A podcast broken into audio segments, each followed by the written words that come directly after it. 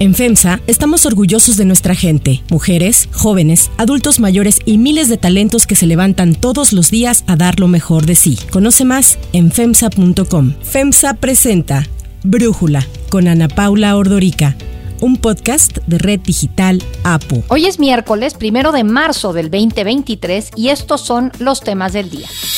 El presidente López Obrador cede y confirma que Tesla se instalará en Nuevo León. Rupert Murdoch admite que presentadores de Fox News apoyaron las afirmaciones de Donald Trump sobre un supuesto fraude electoral en el 2020. Pero antes vamos con el tema de profundidad. La aprobación del Plan B de la reforma electoral votada en el Senado se encuentra en espera de ser publicada en el diario oficial de la Federación. Sin embargo, este martes el senador Ricardo Monreal aseguró que el retraso se debe a que el presidente de la Cámara de los Diputados, Santiago Krill, no la ha firmado para ser enviada y publicada. Por eso le hizo un llamado. Le pedimos al presidente de la Cámara de Diputados que ya firme junto con su secretario porque el proyecto todavía hasta ayer no se había enviado para su publicación. El panista Santiago Cris respondió que firmó el documento y su retraso fue porque había errores de técnica constitucional. Quiero mostrarles que ya está suscrito y firmado para que de inmediato se envíe al Ejecutivo una vez que se tenga la firma del presidente del Senado. Cuando sea firmado por ambas cámaras, entonces el plan B se enviará al Ejecutivo para que se publique en los próximos 30 días. Y una vez publicados los cambios a estas leyes secundarias en materia electoral, el futuro del Plan B queda en la cancha de la Suprema Corte. Esto porque la oposición en el Senado, PAN, PRI, PRD, Movimiento Ciudadano y el Grupo Plural dijeron que presentarán una acción de inconstitucionalidad. De acuerdo con una investigación del Instituto Belisario Domínguez del Senado, para conservar la seguridad del proceso electoral del 2024, la Corte deberá resolver a la brevedad el Plan B de reforma electoral es decir, antes de junio del 2023. Para invalidar el plan B se requiere de una mayoría calificada de 8 de los 11 ministros de la Corte. La duda ahora está en cómo votará cada ministro para poder alcanzar los votos necesarios. El análisis. Para profundizar más en este tema, le agradezco a Gerardo Carrasco, abogado especialista en amparo y litigio administrativo, platicar con nosotros. Gerardo, a ver, primero, antes de entrar como en cada uno de los ministros, ¿qué pasa si cuatro ministros votan en favor del el plan B? O sea, deciden que es constitucional. En particular, es una reforma a cuatro leyes, este segundo bloque del Plan B, o sea, la abrogación de la ley de medios de impugnación y la expedición de una nueva ley de medios de impugnación y reformas a tres leyes, la Ley General de Instituciones y Procedimientos Electorales, la Ley General de Partidos Políticos y la Ley Orgánica del Poder Judicial de la Federación. Entonces, es un dictamen de más de 300 páginas, se reforman, adicionan y derogan más de 350, 400 artículos y por lo tanto es algo que no podemos necesariamente ver como un todo, sino seguramente como recordarás que sucedió en los temas de la ley de la industria eléctrica, pues se irá votando por partes la validez o la invalidez de todos los artículos de este nuevo decreto de reformas. Entonces, en, en ese sentido, probablemente habrá normas que no sean tan lesivas de la Constitución, que sí vayan a votar por unanimidad del Pleno de la Suprema Corte, por es decir, por 11 votos, que se están a favor de su constitucionalidad y por el contrario probablemente va a haber algunas normas, las menos quizá, que tengan una mayoría de más de ocho votos en contra o a favor de su invalidez. Y dicho esto,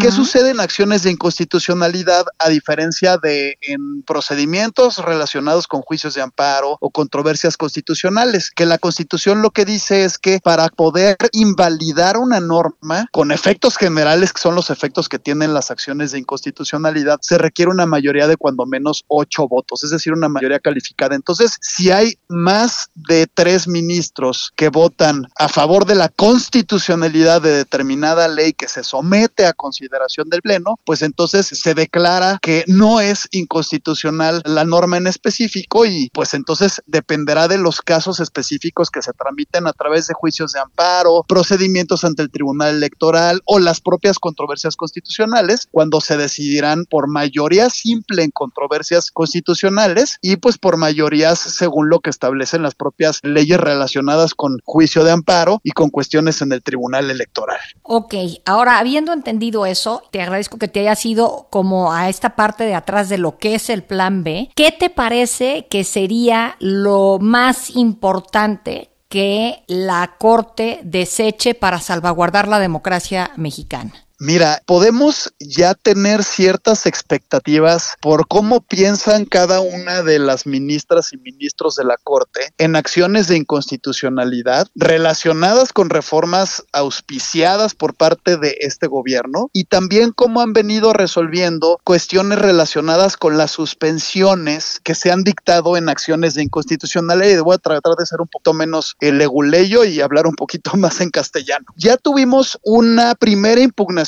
del primer bloque del Plan B, es decir, las reformas a la Ley General de Responsabilidades Administrativas y a la Ley General de Comunicación Social, que es el primer bloque del Plan B, que fueron promulgadas y publicadas en el Diario Oficial a finales de diciembre, ya fueron, como, como bien has informado, también impugnadas a través de acciones de inconstitucionalidad. Estas acciones fueron turnadas al ministro Alberto Pérez Dayán y él mismo ha dictado suspensiones como si fueran suspensiones en juicio de amparo, son similares, que indican que no pueden tener efectos jurídicos estas normas durante todo el procedimiento de acción de inconstitucionalidad. Entonces, por ejemplo, en los estados de las elecciones de Coahuila y del Estado de México, pues los candidatos o los servidores públicos ya no pueden, como era antes, hablar de sus supuestos logros y que esto no sea sancionado. Esta norma, al haber sido suspendida, pues ya no puede ser aplicada y por lo tanto seguirán siendo sancionados los servidores públicos que hagan publicidad oficial para posicionar algún candidato partido político. Entonces, podemos nosotros tal vez prever que por la conexión que existe entre el primer bloque del plan B y la, el segundo bloque del plan B, se le vaya a turnar al mismo ministro Alberto Pérez Dayán. Esa decisión la toma la presidencia de la Corte, es decir, la ministra Norma Piña. Si se llega a turnar al ministro Pérez Dayán, podemos quizá anticipar que sí va a dictar un auto en donde suspenda los efectos de estas normas, sobre todo las normas que con contradicen directamente la Constitución en cuanto a la conformación y organización del propio Instituto Nacional Electoral. Pero ¿qué sucede? Esta suspensión puede ser impugnada o llamémosle apelación puede ser apelada a través de lo que se conoce como recurso de reclamación por parte del afectado, es decir, el afectado aquí pues podrían ser el propio presidente de la República o pues la mayoría del Congreso de la Unión. Entonces,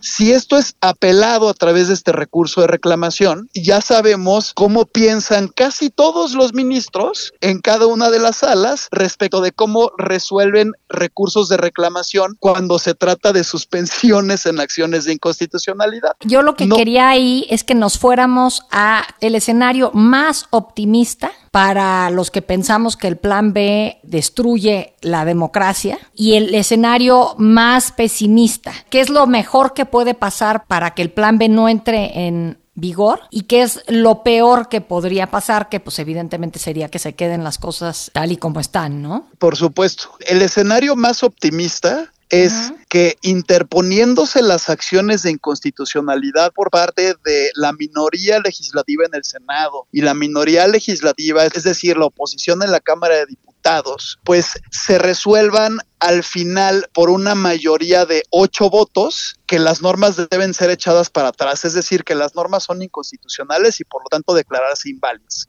El escenario más pesimista es que por lo menos cuatro ministros o ministras de la Suprema Corte, a través de la acción de inconstitucionalidad, no voten que esta reforma es contraria a la Constitución. Y si solamente hubiera siete ministros y ministras que votan a favor de que las normas no son constitucionales, entonces, pues todos, toda esta reforma tendría plena validez en el siguiente proceso electoral, es decir, en el proceso electoral federal de 2024, que inicia el proceso en septiembre del 2023. Podemos quizá anticipar por obvias razones que la ministra Yasmín Esquivel va a votar a favor de que la reforma es constitucional y quizá también la ministra Loreta Ortiz, porque ella, a pesar de su corta trayectoria en la Suprema Corte, es una persona muy cercana al presidente, incluso pertenecía al mismo partido del presidente, su marido, que es el fiscal de delitos electorales, también es del equipo del propio presidente de la República, y ella no ha votado en contra del presidente en ninguno de los asuntos más relevantes en donde hay intereses por parte de la 4T en la Suprema Corte de Justicia, en donde sí está echada la moneda al aire, ¿qué va a opinar el ministro Arturo Saldívar al respecto? Hemos visto también, como todos sabemos, que en asuntos relevantes para este gobierno, el ministro Arturo Saldívar ha votado a favor. Entonces, quizás se puede llegar a anticipar o apostar que el ministro Saldívar también va a votar por la constitucionalidad de la reforma electoral. Entonces, solamente quedarían ocho personas que sí o sí tendrían que votar que la reforma es inconstitucional para que ésta sea echada para atrás. Por ahí, pues, tenemos a ministros como el ministro Gutiérrez Ortiz Mena, que en algunos casos ha votado a favor de las políticas de este gobierno. Tenemos a la ministra Ríos Farjat, que tiene una situación similar, pero pues quizá por lo que hace al resto de los ministros de la Suprema Corte, es decir, el ministro Pérez Dayán, Luis María Aguilar, el ministro Laines, el ministro Gutiérrez, el ministro Pardo, perdón, y el ministro González Alcántara Carranca y la propia ministra Piña, la presidenta de la Corte, pues podemos quizá anticipar, tratando de hacer este análisis o, esta apuesta, que votarán por la inconstitucionalidad de la reforma electoral. Ese es un escenario posible, eso es, quizá es lo previsible, pero pues no sabemos si hay alguno de los ministros que no tenemos ahorita en este radar que efectivamente vaya a conformar una minoría de cuatro votos en contra de que la reforma es inconstitucional y por lo tanto pues esta aplica en el proceso electoral del siguiente año. A ver, ahí no mencionaste al ministro Juan Luis González Alcántara, que fue un ministro nombrado el presidente López Obrador, ya después ratificado por el Senado. Pero, ¿qué hay del ministro Juan Luis González Alcántara? En mi opinión, Ana Paula, una de las mejores decisiones del presidente López Obrador fue poner al ministro Juan Luis González Alcántara Carrancá, es decir, haberlo elegido durante el proceso de selección del ministro. Ha sido un ministro que consistentemente ha demostrado ser un juez profesional, ser una persona con trayectoria, con carrera, una persona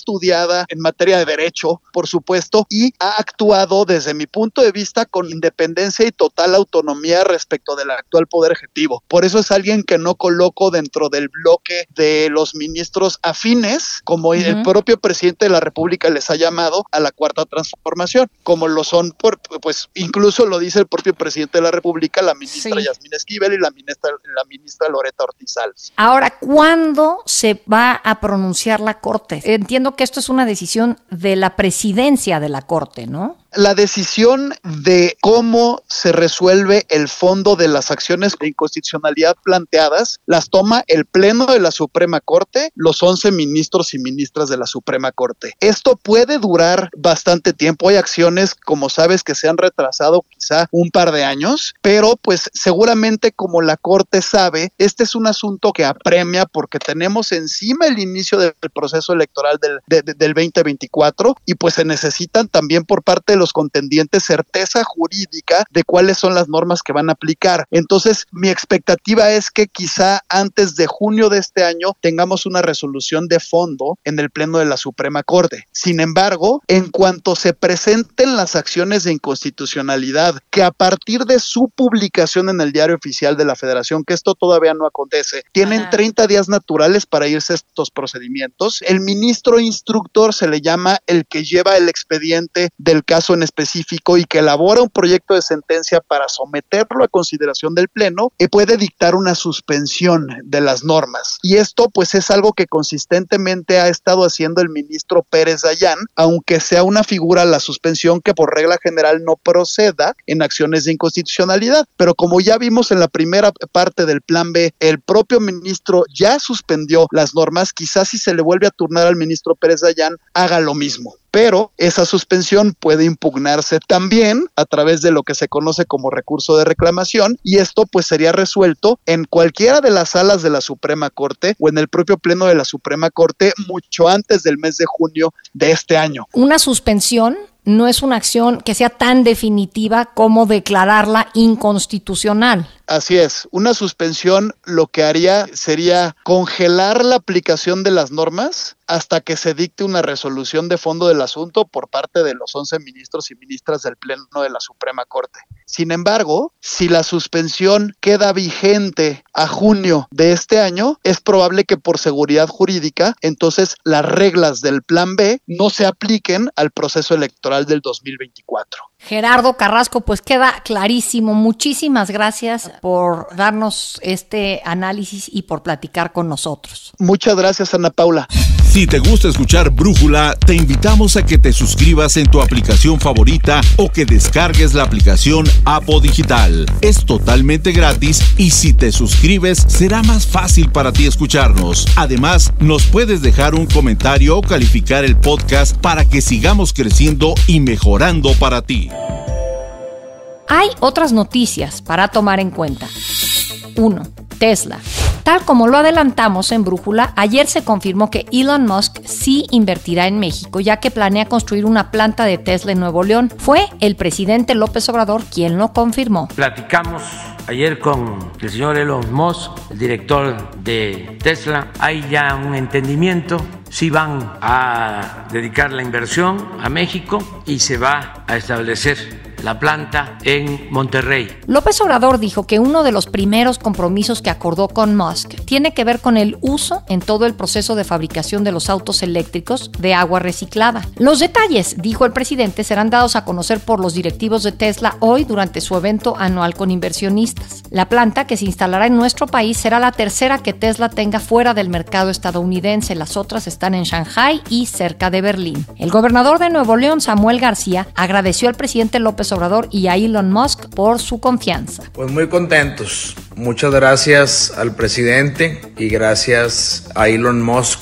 por la confianza. Ahora sí, Nuevo León, a jalar el doble. Quien también reaccionó al anuncio fue el alcalde de Santa Catarina en Nuevo León, Jesús Nava, quien dijo que la planta se va a instalar en ese municipio. Tesla se queda en Santa Catarina. Gracias al Gober, gracias al presidente, gracias a todos los directivos de Tesla. Tesla llega a Santa Catarina, Santa Catarina se coloca en los ojos del mundo. Según Gabriela Siller, directora de análisis económico y financiero de Grupo Financiero Base, la llegada de Tesla a México implicará un incremento de casi el 30% de la inversión extranjera directa que ingresó al país el año pasado. Para Brújula, Valeria Moy, directora general del IMCO, nos habla sobre la dimensión de esta inversión de Tesla en México. Tenemos la confirmación de que Tesla sí se va a quedar en Nuevo León. Hay que esperar quizás un poquito más para saber el monto de la inversión, porque puede ser muy importante, nada más para poner algunos números en contexto. Se ha dicho que la inversión total de la planta de Tesla puede ser de alrededor de 10 mil millones de dólares. Todavía no lo sabemos, en teoría Tesla lo confirmará relativamente pronto. Ese monto, 10 mil millones de dólares, sería más o menos una tercera parte de todo lo que recibió el año pasado el país de inversión extranjera directa. El año pasado recibimos entradas 34 mil millones de dólares. Entonces pensar en 10 mil millones de dólares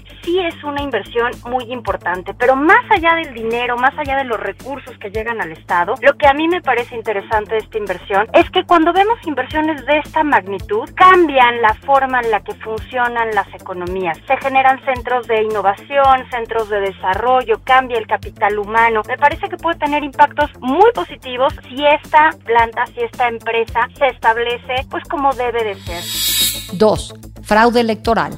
Fox News are getting record ratings, and so I'm not worried at all. Nothing's happening at Fox News. Nothing.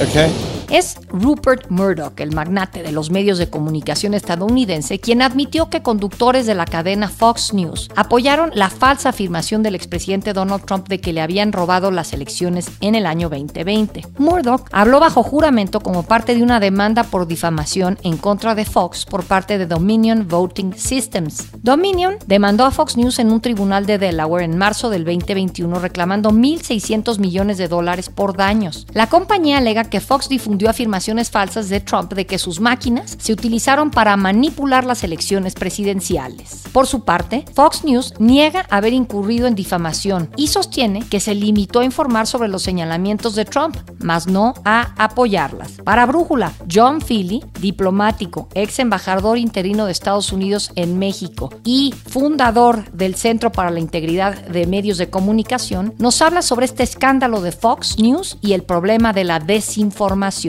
Hablando de Fox News y como sus presentadores, a propósito, sabiendo que tenían narrativas falsas, seguían promoviéndolos. Me hace pensar francamente en el viejo refrán, que vemos la paja en el ojo ajeno y no vemos la viga en el nuestro. En Estados Unidos, criticamos mucho la desinformación, desinformación de los rusos, de los chinos, desinformación que viene de gobiernos en América Latina, pero tenemos que mirar en el ojo nuestro. Aquí en nuestro país, Fox News seguía con una campaña de desinformación y aparentemente tuvo mucho efecto. Entonces yo creo que es importante subrayar que la desinformación de donde venga, de donde tenga su origen, es absolutamente tóxica para la salud de una sociedad democrática. Y hay que hacer todo lo posible para promover el periodismo ético, con integridad, basado en hechos, verificado, para que la ciudadanía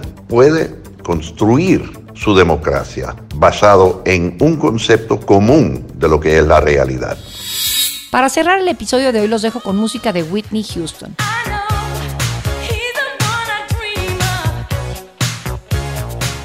How Will I Know de Whitney Houston alcanzó el primer lugar en los Billboard el primero de marzo de 1985. 15 días antes se había lanzado el primer álbum de la cantante, quien a lo largo de su carrera grabó 7 discos y publicó 53 sencillos, entre el que destaca I Will Always Love You, escrito por Dolly Parton, que se convirtió en el sencillo más vendido de una artista femenina con 45 millones de copias. Whitney Houston se quitó la vida a los 48 años.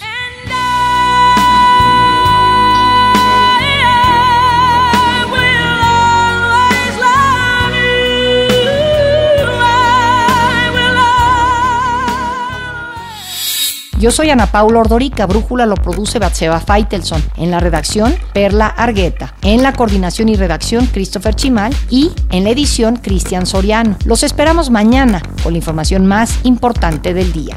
Oxo, Farmacias ISA, Cruz Verde, Oxo Gas, Coca-Cola FEMSA, Invera, Torrey y PTM son algunas de las muchas empresas que crean más de 245 mil empleos tan solo en México y generan valor como parte de FEMSA. FEMSA presentó Brújula con Ana Paula Ordorica, un podcast de Red Digital APO.